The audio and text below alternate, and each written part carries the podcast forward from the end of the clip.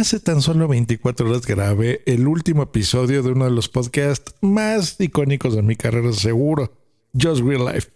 Pero el día de hoy nace este, espero que sea un gran podcast y que sea de su agrado, que se llama Hardware. Tu dosis diaria de tecnología que se entiende con Just Green. Comenzamos.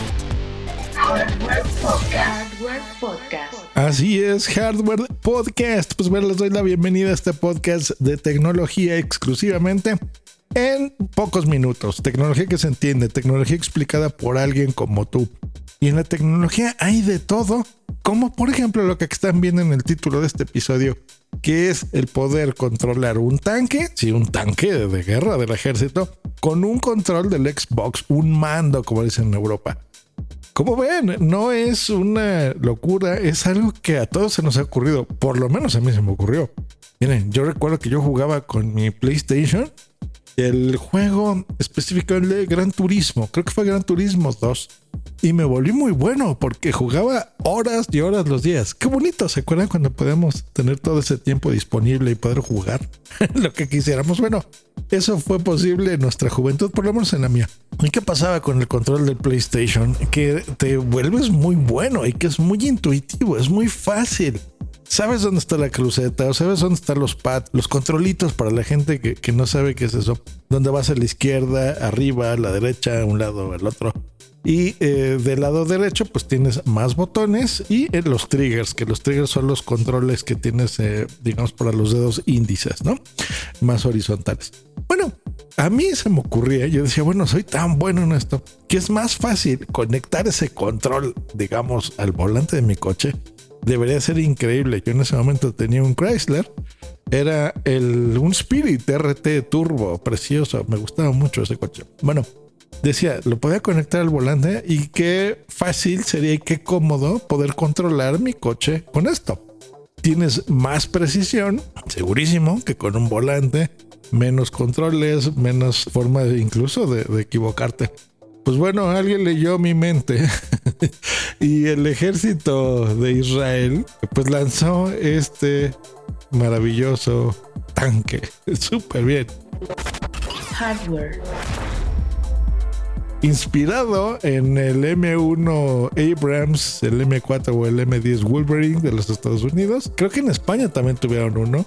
Y lo sé, se llama Leopard, me parece, porque Mm, de vez en cuando me gusta jugar el World of Tanks. No sé si lo han puesto, es un juego muy bonito. Bueno, interesante, llamémosle sobre tanques. Es un simulador y me encanta.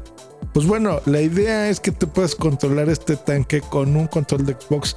Y no solo eso, sino que le pusieron también pantallas que te rodean eh, tu campo visual.